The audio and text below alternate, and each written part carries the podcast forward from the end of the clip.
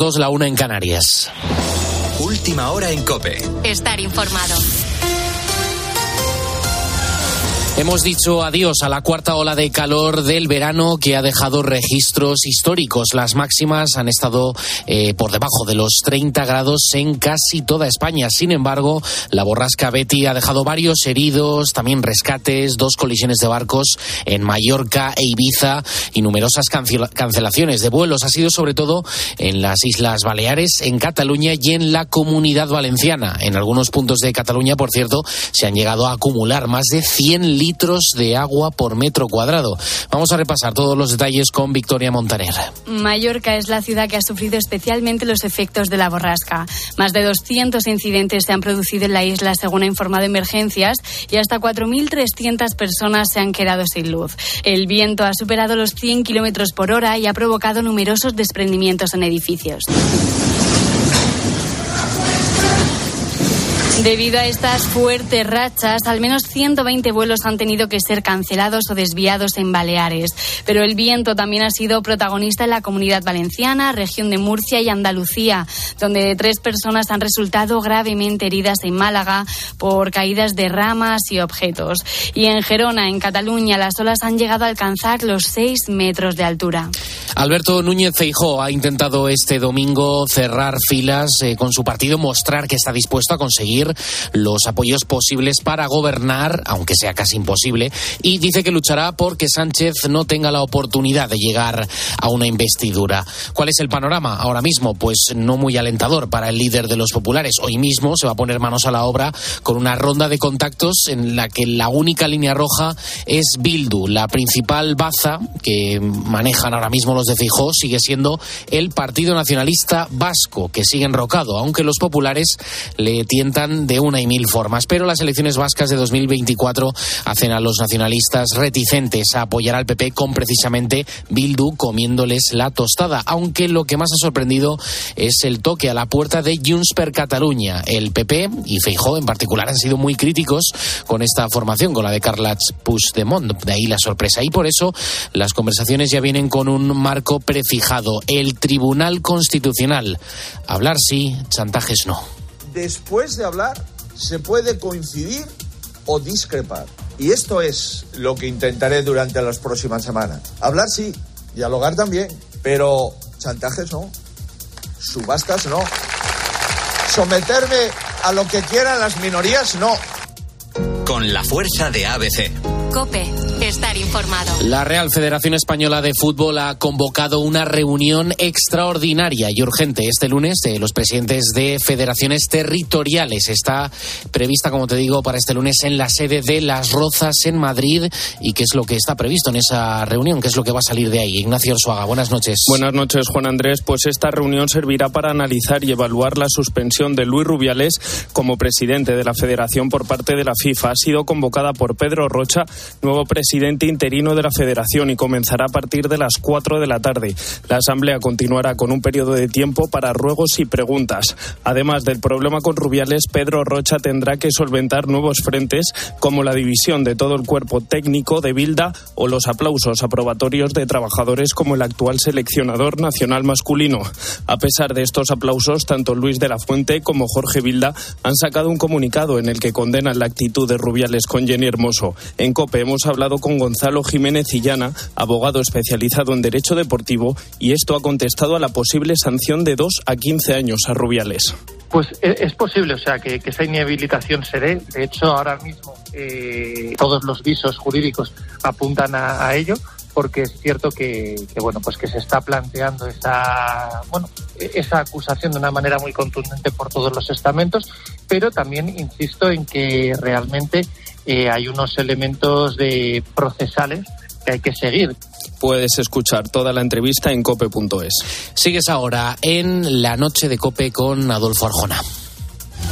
Cope, estar informado. Adolfo Arjona. La noche. Cope, estar informado.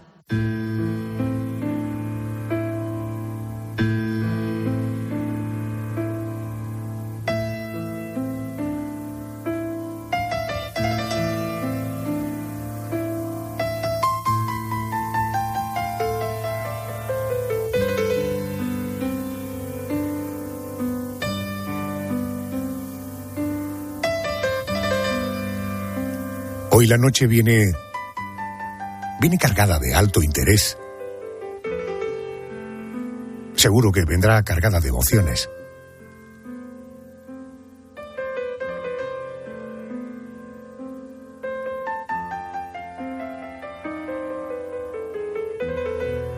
Ellos, dos protagonistas que tendré esta noche, saben bien lo que significa vivir en la sombra. Durante años han cambiado de identidad según la misión que les tocaba llevar a cabo. Se han jugado la vida. Y lo han hecho así, jugarse la vida literalmente por salvar a personas que ni siquiera conocían, por defender una idea, incluso a nuestro país. Son dos hombres valientes. Y aunque sus vidas parecen de película, son reales como la vida misma. A lo largo de esta hora nos acompañarán Miquel Lejarza Lobo, el topo que se infiltró en las entrañas de ETA. Para alguien como tú no va a ser muy difícil hablar y actuar y hasta pensar como uno de ellos. Confía en nosotros. Tenemos los mejores hombres, los medios necesarios. Solo nos falta un caballo de Troya. Además de Lobo, también estará con nosotros Jaime Rocha, agente secreto especializado en asuntos de exterior que mantuvo durante dos décadas contactos con la CIA, con el Mossad e incluso el KGB. Hoy la noche viene cargada de alto interés y de emociones. Pancho será nuestro contacto con Lobo. Contreras, Mejía y León se incorporan al equipo. ¿Y el lobo? En un osal, a la espera de acontecimientos. Su vida ha sido como la de ese animal estepario que permanece en muchas ocasiones escondido. Ese animal que vive en las sombras, preparado para actuar cuando es necesario. Por eso a Miquel Lejarza todos lo conocemos como el lobo. Después de más de cuatro décadas dedicado al servicio a España, Miquel ha decidido compartir su historia con el libro Yo Confieso 45 años de espía, que publica la editorial Roca y que ha escrito Fernando Rueda. Querido Fernando, buenas noches, bienvenido a COPE. Hola, buenas noches, Adolfo. Buenas Encantado de estar contigo. Miquel Lejarza, buenas noches y bienvenido a COPE. Buenas noches, Adolfo. Buenas Eh, noches. Un, un enorme placer volver a hablar contigo. Gracias. Hace 14 años, en una entrevista que te hice, año 2009, Miquel, te pregunté si dejarías una biografía. Eh, Escucha porque esta fue tu respuesta. Yo prometo dejar una biografía real escrita. Entiendo que con este libro cumples con aquel compromiso, ¿no? Eh, exacto. Eh, realmente estos dos libros, pues, este, yo confieso y Secretos de Confesión, eh, son la consecuencia de, de dejar esa realidad.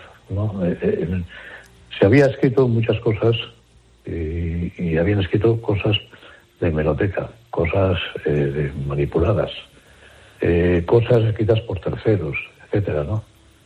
Y, y de pronto, pues eh, a raíz de conocer a Fernando y, y entablar con él una relación que yo veía eh, perfecta para escribir la realidad de las cosas, sin tener presiones por... Bueno, presiones hemos tenido muchas, pero quiero decir que presiones entre nosotros, ¿no? Eh, vi el momento adecuado y vi el personaje ideal para poder eh, escribir esa realidad, la realidad que yo quería dejar. Fernando, ¿cuál ha sido tu papel en el libro Yo confieso 45 años de espía?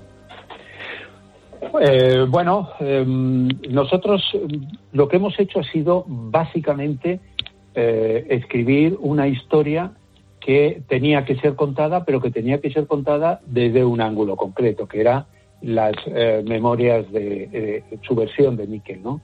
Cuando Miquel y yo estábamos hablando, porque yo estaba escribiendo una novela eh, sobre este personaje, entonces de repente él me dijo, Fernando, creo que ha llegado el momento de escribir este libro, ¿no? Y entonces eh, yo le animé a que lo escribiera él, ¿no? Y bueno, él de alguna forma me dijo que quería que lo hiciéramos juntos, que quería eh, que juntara, que nos juntáramos, ¿no? Entonces ahí, ahí lo que hicimos fue eh, hacer un, un- poner nuestras ideas encima de la mesa y vimos dos cosas que queríamos contar. Una, las memorias contadas en primera persona por Miquel y otra, que es lo que es el, libro eh, Secretos de Confesión, que es las personas que han estado con Miquel y que eh, durante 40 años, que han sufrido su familia, sus amigos, bueno, también poder contar eh, esa historia. Y, digamos que yo lo que he hecho ha sido una parte de la investigación y, ir sumando el testimonio, las declaraciones, tantas y tantas horas de conversación que hemos tenido eh, Miquel y yo, a veces delante de un, de, en salas eh, ocultas y secretas, a veces eh, comiéndonos unas payas estupendas y unos puros maravillosos. Cuando al lobo se le pide una entrevista, la respuesta siempre es la misma. Os atiende, tendría que ser por teléfono porque Miquel no se deja ver en público por motivos de seguridad. Miquel, recuerdo que hace 14 años te preguntaba si ETA seguía pidiendo, buscando tu cabeza, si estabas en el centro de la diana de ETA, si temías más a la ETA o a los aparatos del Estado.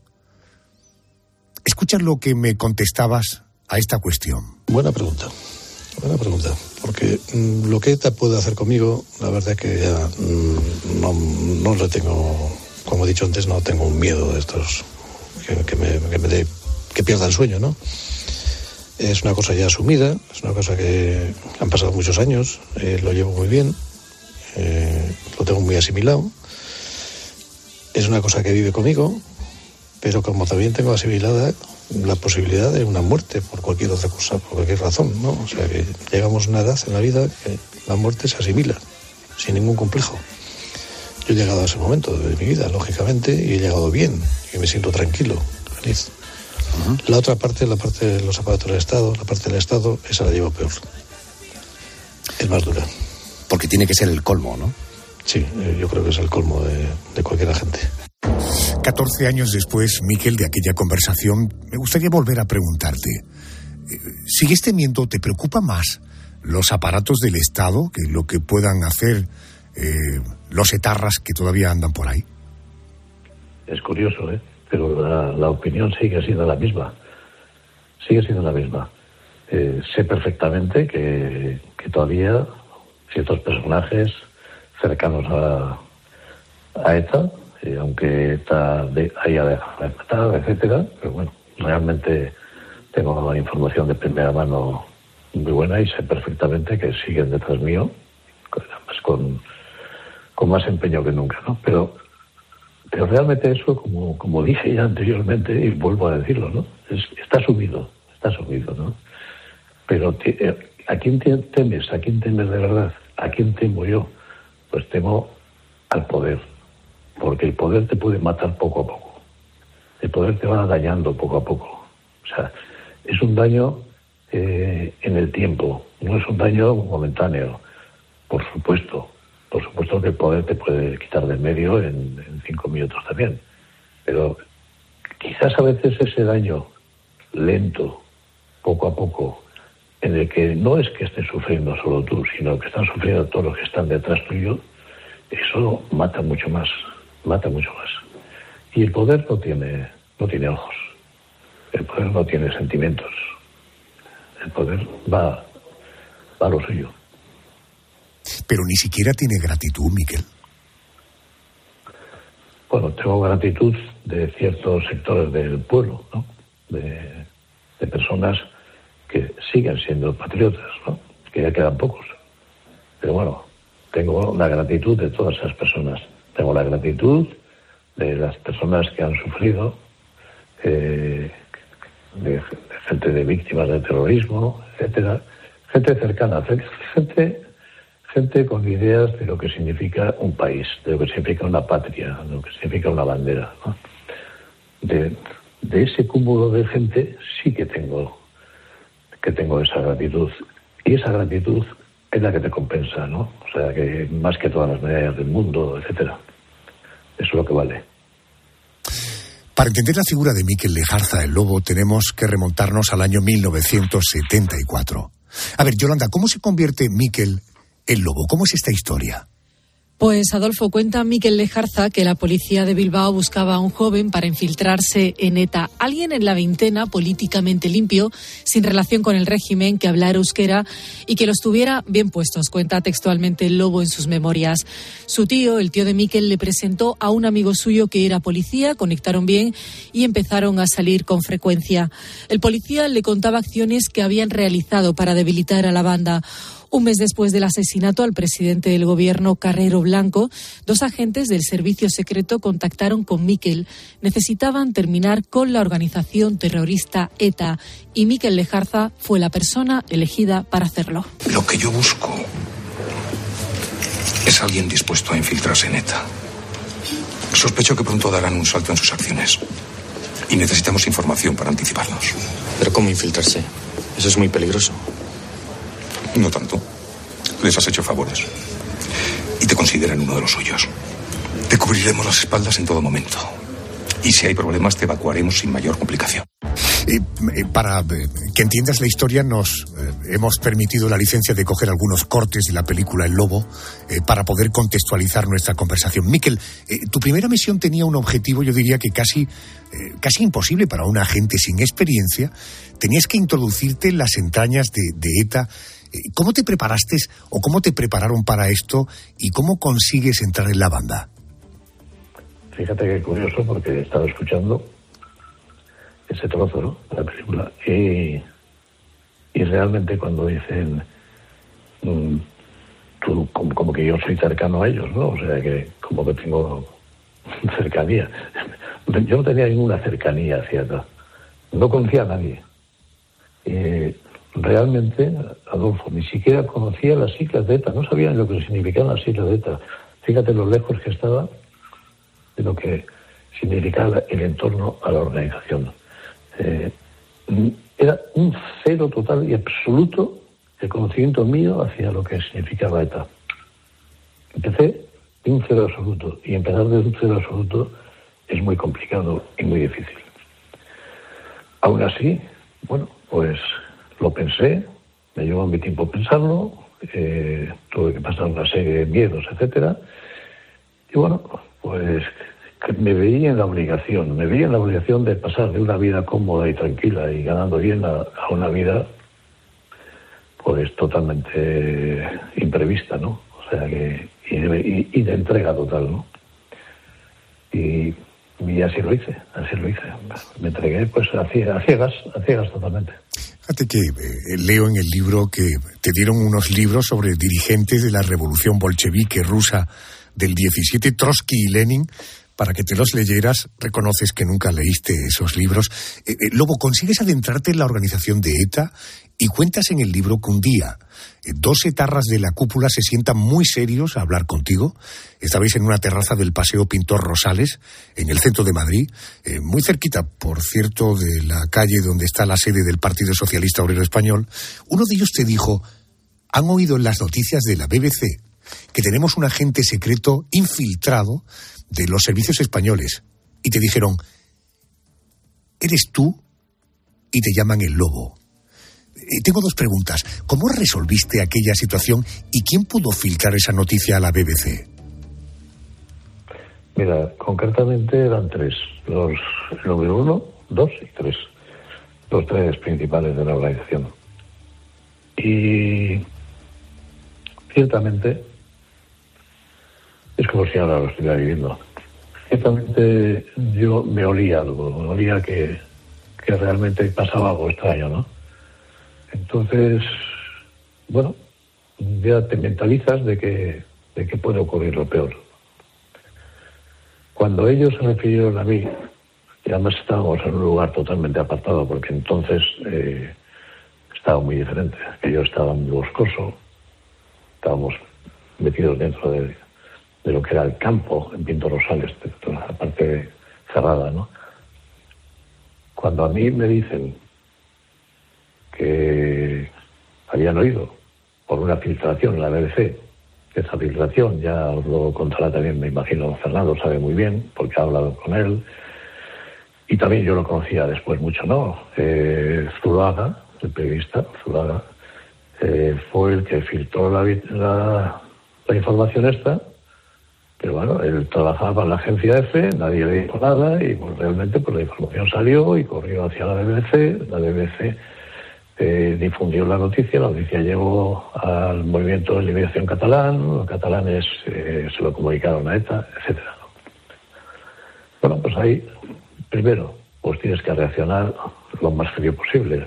Y lo más frío posible, quizás, no sé si por un nervios o por qué, pues yo me entró una risa enorme y, bueno, gracias a esa risa y a que me enfrenté a ellos abiertamente, y, todo no es una cosa que lo cuente yo siquiera, porque también lo cuentan ellos en un libro que escribieron en la cárcel, Juan Cruz y lo dicen, ¿no? Eh, pues de una manera entregándoles las pistolas y diciéndoles que, pues, si tenían cojones que les mataran, ¿no? que le pegara un tiro por detrás, que es lo que estaban acostumbrados a hacerlo. Se lo dije así, así, abiertamente, porque creo que yo cuando empecé, una de las principales cosas que tuve en mi mente era que yo fuera quien era, ¿no? siempre sabiendo perfectamente, dividiendo en mi mente las dos partes, pero en mi personalidad era mi personalidad, ¿no? no podía cambiar, porque cuando tú juegas con otra personalidad es cuando puedes perder. Bueno, salió bien, salió bien. Y esa fue la manera en que también se difundió, ¿no? Se difundió por la agencia F y los míos, pues entonces el servicio entonces, quizás por falta de preparación, quizás porque porque creían que ya tenían mucho, no sé por qué, en realidad no sé por qué, pero no movieron un dedo para que esta noticia no saliera, etcétera, ¿no? Pero Miquel, eh, eh, esa afirmación tuya, si tenéis cojones pegarme un tiro, ese envalentonamiento que hiciste probablemente es lo que a ellos les infundó la tranquilidad de que no eras tú el señalado, porque claro, eh, que se filtrara esto, que lo diera la BBC, que te llamaban el lobo, que eras tú, ese ataque o esa reacción tuya de testosterona, decir, pegarme un tiro si tenéis cojones, ¿esto fue lo que tú crees que resolvió aquella situación con los etarras? Yo creo que sí. Yo creo que eso les dejó un poco parados, ¿no? Y les dejó tan fríos que, quizás, seguro, es casi seguro que fue esta reacción la que les dejó un poco pensativos, ¿no? Pero fijaros, eh, eh, pero Miquel, fíjate tú, porque estamos hablando de la tensión, eh, en fin, insoportable de que de alguna manera te delatan, pero déjame que me voy a remontar a otro hecho, para que vean la vida que ha llevado Miquel, por una parte los etarras, pero por otra parte los propios aparatos del Estado. Quiero decir esto porque cuéntanos qué pasó en la redada policial que, que hizo la poli en Madrid el día 31 de julio de 1975. Tú ibas en coche con varios etarras por el Paseo de la Castellana. ¿Cómo continúa esa historia? Antes de empezar a contártelo, te voy a decir que, referente a lo anterior, yo, aunque dijera lo que dije y actúe como actué, no soy ningún héroe. ¿eh? He sido el, personaje más normalito de, la Tierra. no, no he sido ningún valiente, etcétera. Pero, pero bueno, yo creo que el cielo quiso que, fuera así, ¿no?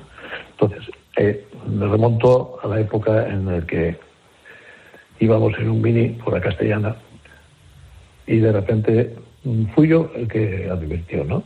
Porque me fijé que había muchos coches que venían de, la parte de la Plaza de Castilla hacia abajo, eh, todos los policías con las cabezas fuera de la ventana, con las metralletas en la mano, etcétera, y aquello me estalló y una barbaridad, porque era increíble la cantidad de coches de vehículos de la policía que, que se movían.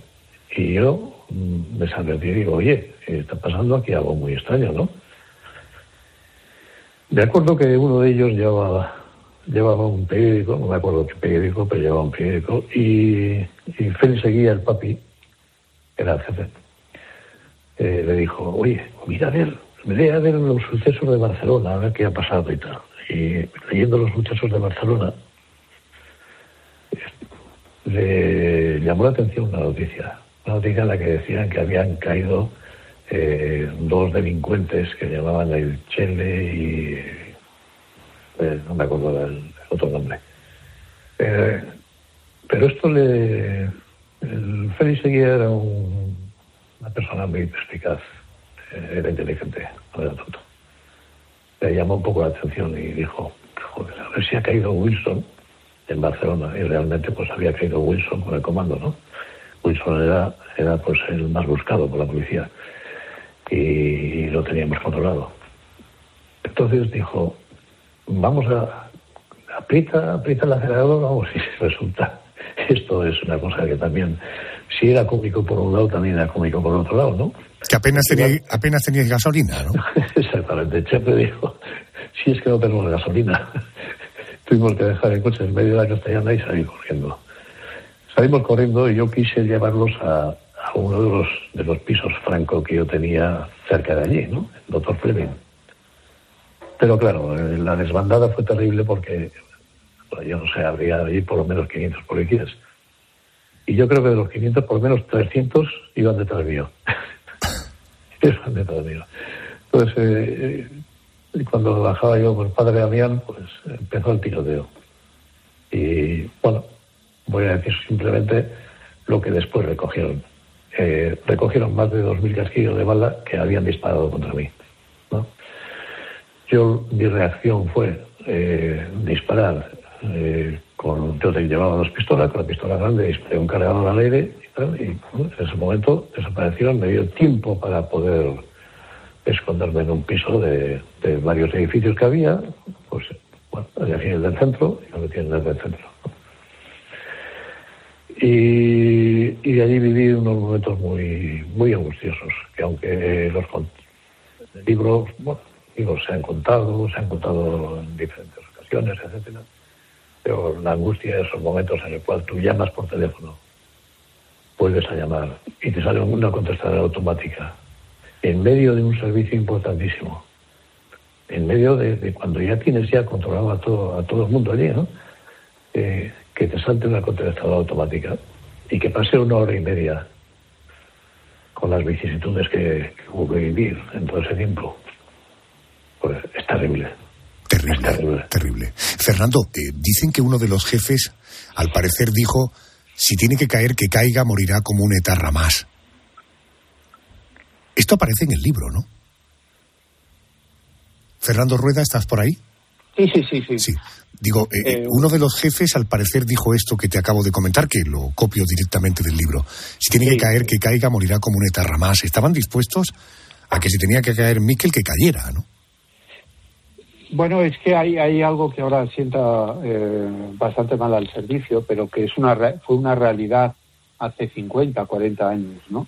Y es que eh, ellos eh, no apoyaron a Miquel como un infiltrado al cual eh, tienes que respaldar, tienes que proteger, tienes que cuidar y tienes que mimar, ¿no?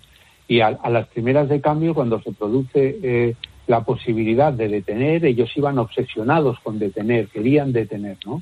Y a- a- había una parte importante del servicio, de la policía, de las autoridades, a los cuales Miquel les importaba tres pimientos, ¿no?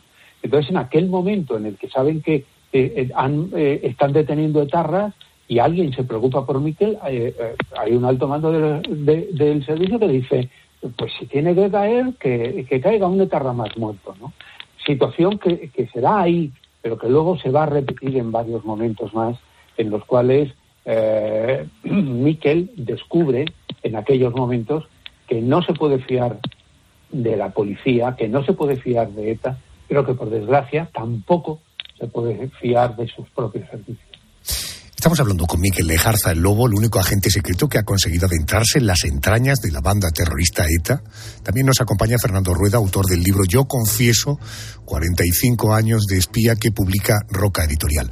Eh, Fernando, el apodo de Lobo está relacionado directamente con ETA, pero Miquel Lejarza no solo ha estado infiltrado en ETA. Eh, ¿En qué otras operaciones te ha contado Miquel que ha participado a lo largo de su carrera? Pues en muchísimas. La gente cree que Miquel estuvo infiltrado en el, desde el 73, que ahora se cumple 50 años, hasta, hasta el 75, pero en realidad luego siguió. Siguió en el 75, le cambian de, de rostro y sigue eh, por toda España viajando, moviéndose con su propio equipo prácticamente durante 15 años, eh, persiguiendo, controlando, señalando las mugas, los caminos por los que pasaban desde, desde, el sur de Francia a España.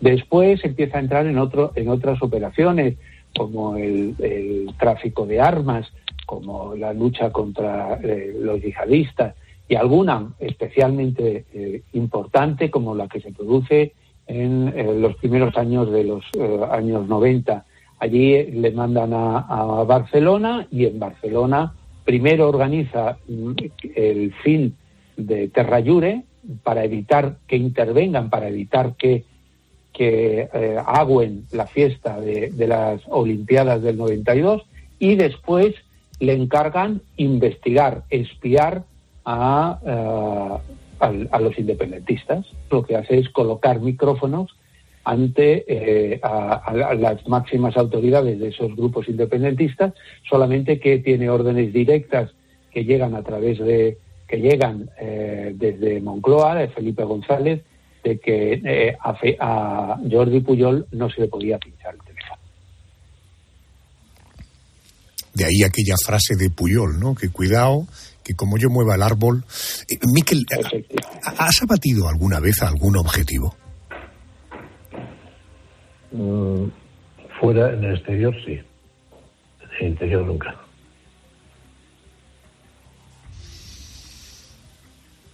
Tuviste que someterte a una operación de cirugía estética porque cuando trascendió a los medios que pertenecías a los servicios secretos, tu vida sin duda corría todavía aún más peligro. Eh, ¿Qué sentiste cuando el nuevo Miquel se miró al espejo por primera vez después de aquella operación?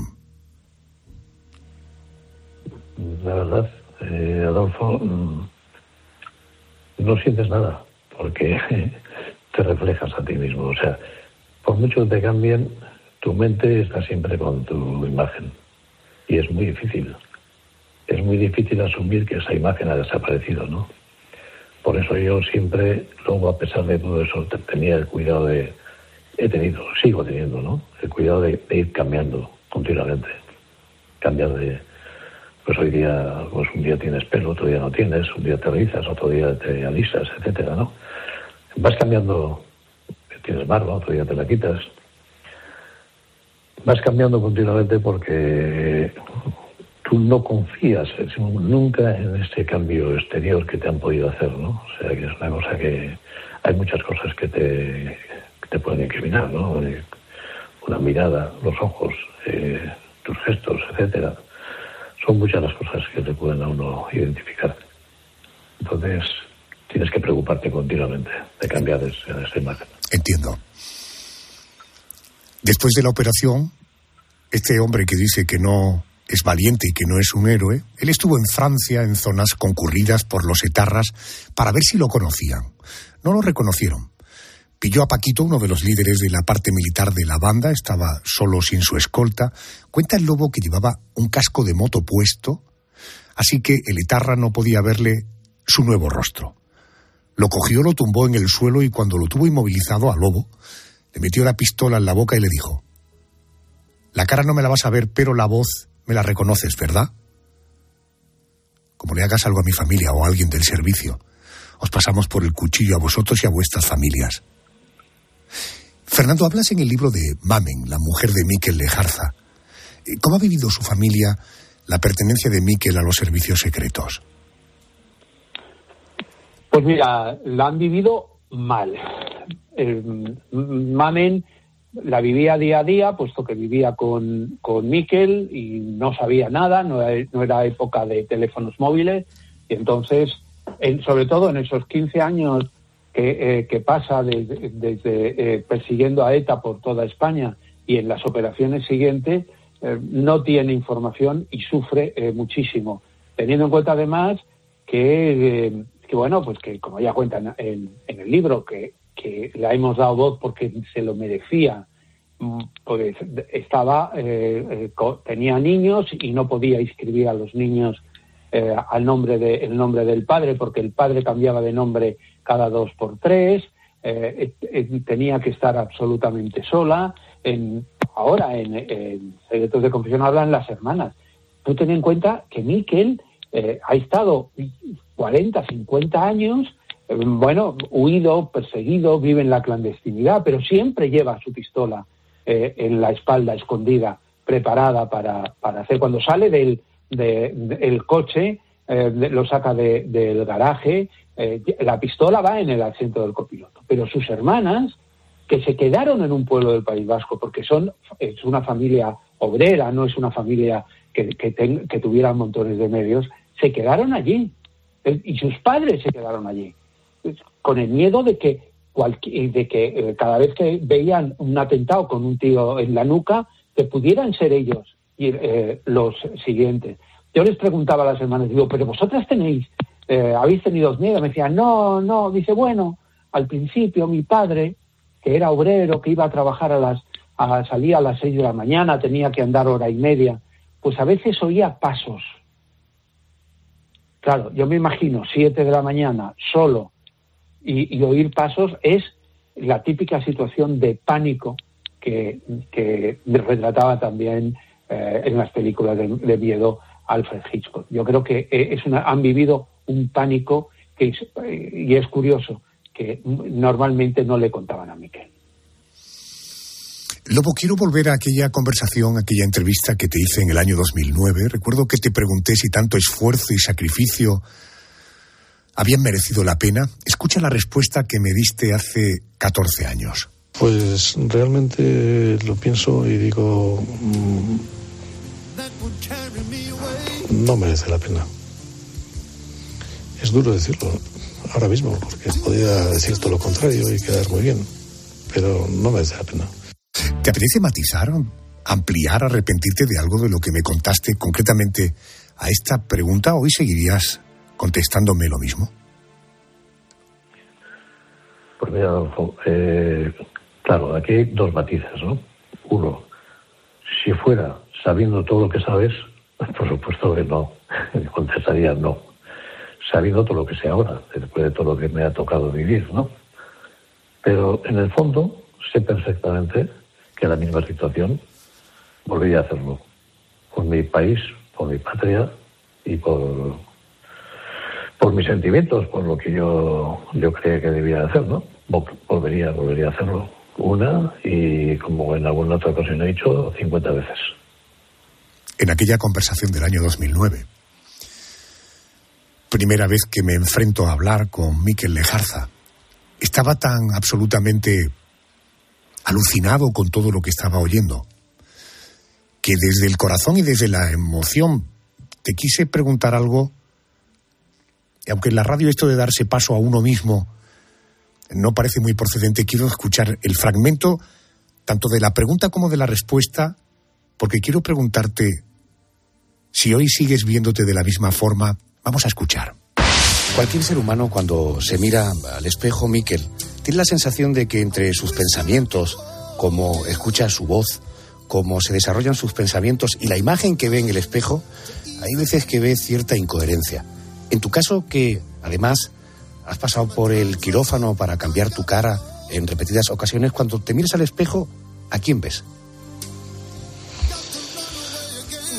Cuando me miro al espejo veo un, un hombre ya muy maduro, un hombre ya mayor, con tantos recuerdos, triste, un hombre triste, porque una de las cosas que perdí fue la sonrisa. Y, y esa tristeza es lo que me embarga, ¿no? O sea, veo eso, veo la figura de una persona triste y es lo que me, me come por dentro. Miguel, eh, Miquel Lobo, ¿quién eres, hermano? Nadie. Nadie. Ahora mismo nadie. Es, el problema es ese. Es tener que decir, no soy nadie. En la amplitud de la palabra se puede, pueden entrar tantas cosas. ¿Eh? Pero esa es la realidad. No soy nadie. Una respuesta fortísima. ¿Hoy sigues viéndote de la misma forma cuando te miras al espejo? Pues sí, eh, realmente, realmente me sigo viendo igual. Sigo viendo esa figura triste. Me sigo viendo de la misma manera. Eh, cada vez que me miro al espejo parece como si volviera a ver en, mi mente la película de mi vida, pero no sé, eh, quizás el tiempo, que a veces el tiempo daña, otras veces cura. Eh, hoy precisamente lo que sí me siento es más viejo, pero con más fuerza, con mucha más fuerza, incluso con muchas ganas de hacer más cosas. ¿no? Los tiempos cambian, los momentos a veces se vuelven incluso mucho más complicados y ahí es cuando te creces. Cuando te creces y sabes, porque sabes que puedes hacer más, porque sabes que tienes una cosa que vale muchísimo en tus manos, que es mucha información. Y hoy día la información es lo que vale. Y entonces es cuando te creces. Porque si no haces eso, la depresión te come. Porque con todo lo que a mí eh, me ha ido sucediendo a lo largo de mi camino, no es para que estuviera depresivo perdido, sino para que estuviera muerto ya hace muchísimo tiempo.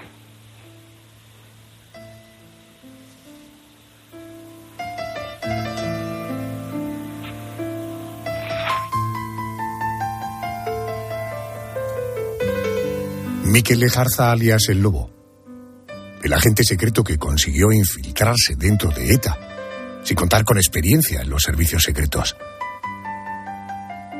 Sin duda un hombre valiente, que ha vivido durante décadas en la sombra y que ahora publica sus memorias con la ayuda de Fernando Rueda. Yo confieso, 45 años de espía. Hace 14 años encontré una canción de Eric Clapton en esa canción encontré semejanzas con la vida de Lobo. Y le he pedido a mi compañero Roberto Pablo que me traduzca parte de la letra de esta canción que resume, en mi opinión, una parte de la vida de este ser humano.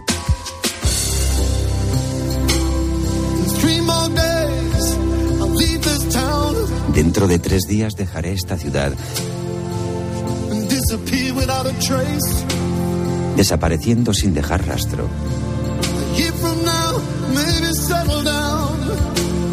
Y de aquí a un año me asentaré donde nadie conozca mi cara.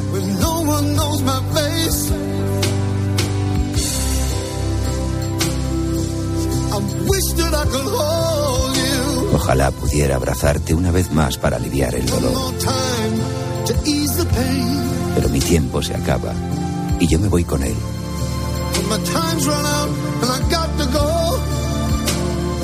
Me voy otra vez, otra vez.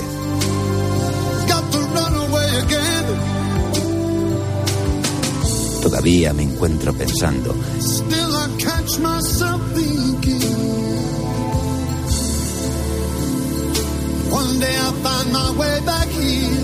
Que un día volveré salvarás de ahogarme.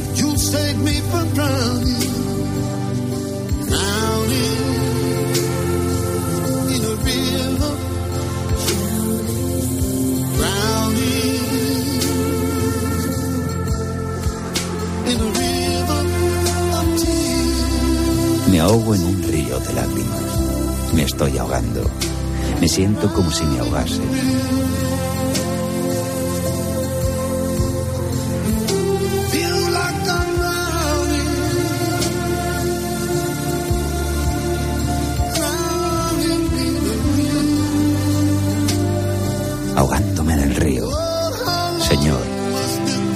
Tiempo más debo pasar? Ahogándome en un río, ahogándome en un río de lágrimas. Querido Miquel, querido Fernando, gracias por vuestro tiempo. Lo releeré, el libro es el mínimo homenaje que debemos hacer tus compatriotas, Miquel, porque sin duda gracias a ti, todos y cada uno de nosotros en este país vivimos mejor. Miquel, Fernando, gracias y buenas noches. Adolfo, mm, eh, me ha emocionado la canción de Eric Clapton. Es que has puesto esa canción que me ha llegado al alma, porque es una realidad. Muchas gracias, Adolfo. Gracias, Miquel. Fernando, un abrazo fuerte, gracias. Un abrazo fuerte, chao. Yo confieso, 45 años de espía que publica Roca Editorial. Gracias a los dos.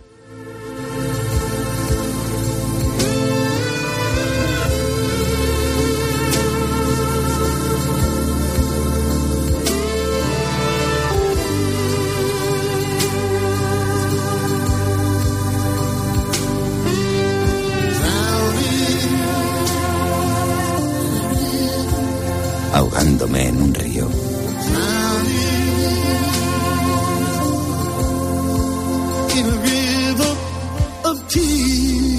Ahogándome en un río de lágrimas.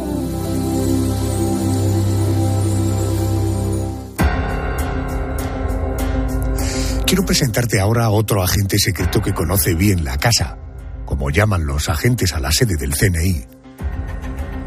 Durante casi 30 años ha trabajado con la gran mayoría de los servicios de inteligencia occidentales, desde el Mossad al MI6 o a la CIA, y vivió muy de cerca la caída del telón de acero. Yolanda, ¿de quién estamos hablando? Pues estamos hablando, Adolfo, de Jaime Rocha, fue capitán de navío del Cuerpo General de la Armada Española y durante la transición entró a formar parte de los servicios secretos de inteligencia. Era el año 79 y el CSID, el antecesor del CNI, estaba dando sus primeros pasos. Durante sus años como agente secreto, Jaime Rocha ha estado destinado a redes clandestinas en el Magreb, a la Embajada Española en Checoslovaquia y dentro del CNI ha liderado los equipos de Europa y América del Norte. Como él suele decir, ha pasado por las trincheras y por el análisis. A lo largo de su vida ha sido agente secreto, empresario y ahora es escritor. Escribe novelas sobre espías. Bueno, Jaime Rocha es agente de los servicios secretos de inteligencia, ahora es escritor, decía Yolanda. Su última novela es Alta Traición, que publica Doble Identidad y cuyo prólogo ha escrito eh, mi compañero, el director de la linterna, Ángel Querido Jaime, buenas noches y bienvenido a COPE. ¿Qué tal? Buenas noches, Adolfo. Buenas noches. A- acabo de, de- de terminar una conversación muy emocional con, con Miquel Lejarza, el lobo. Él dice que eh, sigue sin dejarse ver en sitios públicos, incluso que tuvo que someterse a varias operaciones de cirugía estética. Eh, Sin embargo, usted, sin embargo, tú escribes libros, concedes entrevistas, eh, te dejas fotografiar. Me llama la atención este contraste. ¿Esto por qué ocurre? ¿No todos los agentes corréis el mismo riesgo?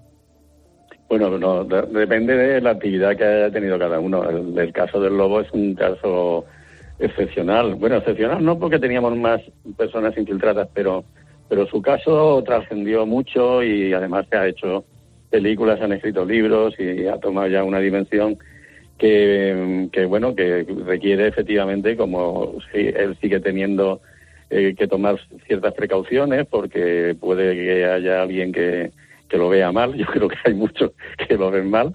Y, y bueno, pues para evitar cualquier tipo de represalia, pues tiene que hacer esas cosas. Pero en mi caso no es así. Yo he estado destinado en, muchos sitios, han sido 28 años dentro del servicio y he estado, pues he estado en Checoslovaquia con como diplomático, no, no era como agente de inteligencia, era como diplomático, aunque mi trabajo lógicamente era de, de inteligencia. Y luego estaba en el Magreb y en- ahí sí, cuando iba al Magreb tenía que cambiar de identidad. Ahí me cambiaba el nombre, la profesión, unas veces iba con bigote, otras con barba, en fin, había... Pero de eso ha pasado ya 30 años. Yo no creo que nadie de, de aquella época se acuerde ya de mí. Como dice Jaime, él ha desempeñado parte de su carrera en el exterior, incluso eh, eh, ha contado, ha colaborado con otros servicios de inteligencia, de- con la KGB, con la CIA, con el Mossad. Eh, ¿Me puedes dar algún ejemplo de alguna operación vivida, me da igual, con el servicio de inteligencia que te apetezca recordar en este momento?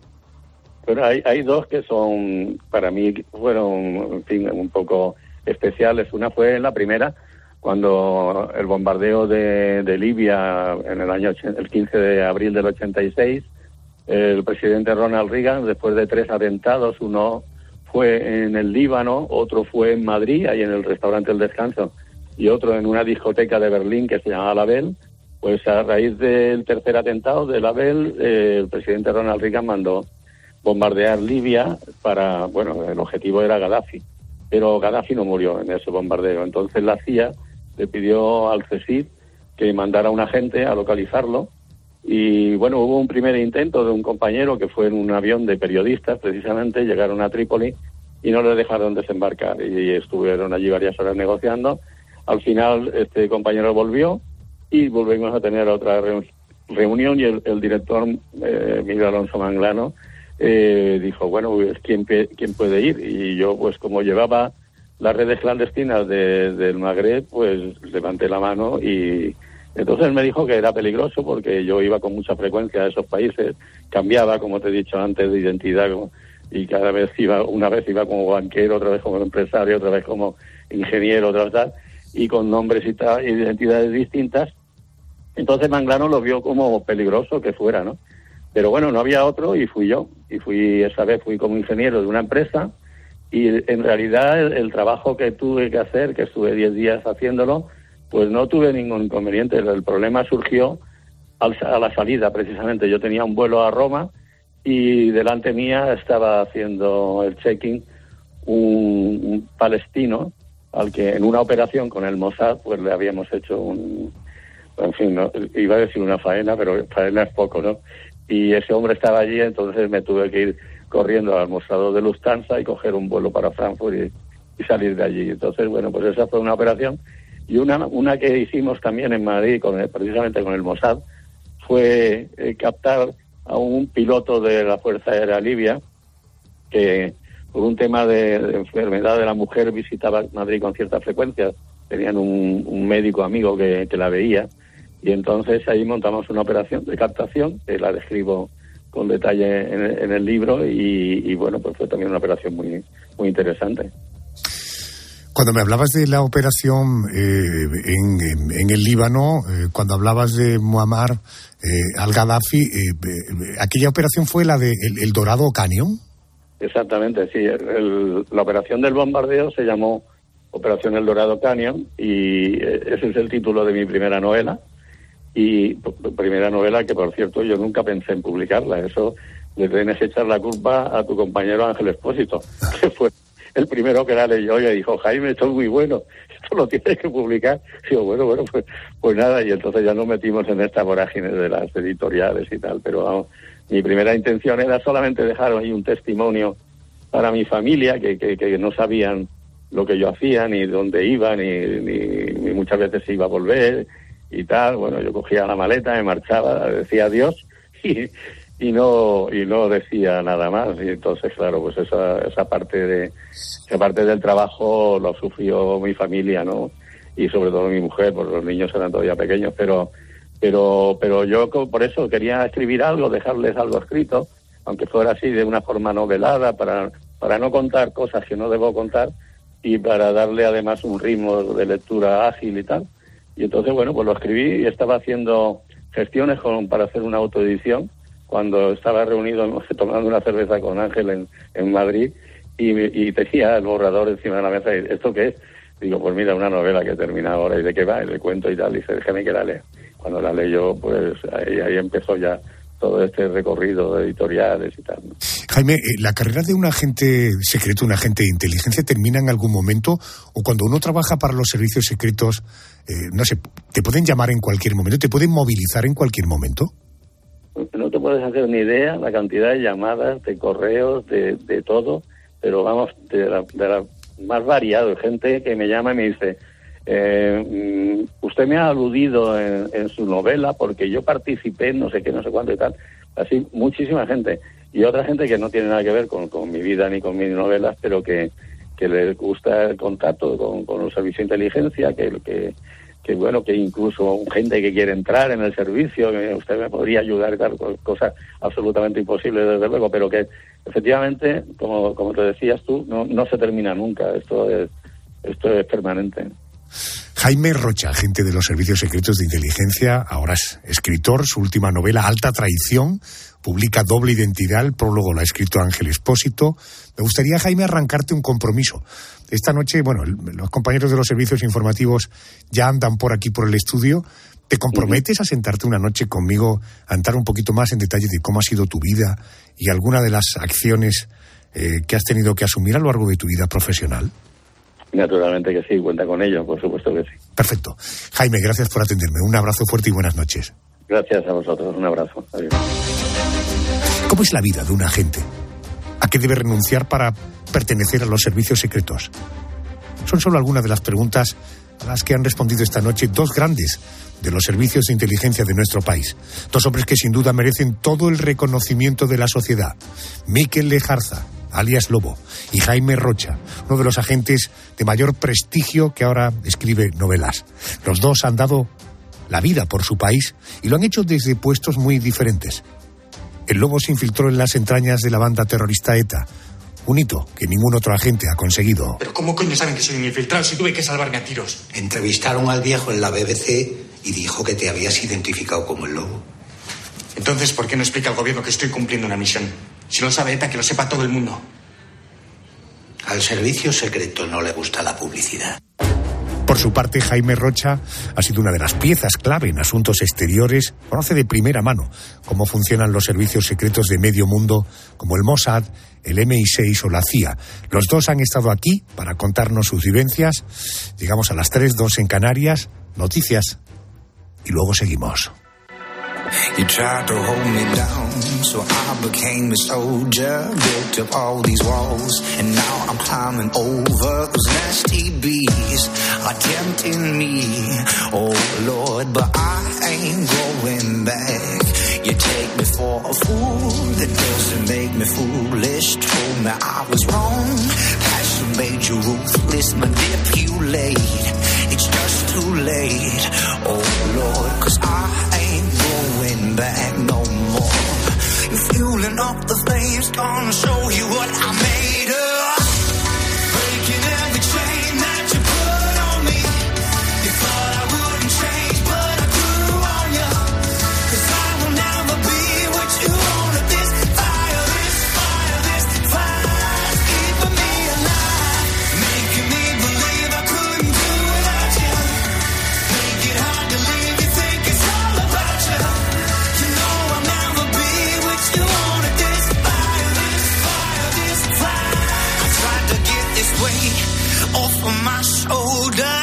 built up all my strength. I'm finally taking over. Complicate, I don't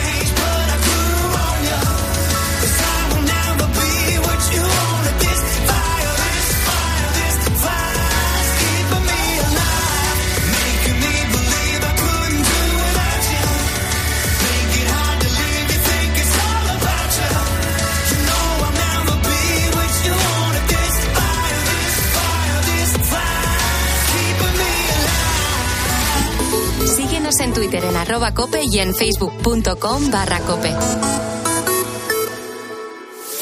Este lunes vibra en Cope con el Mundial de Baloncesto. Desde las 3 de la tarde juegan los nuestros. Brasil, España. anotado España!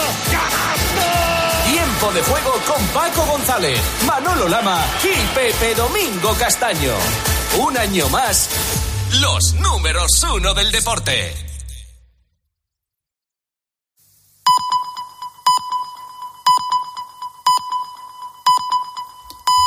Son las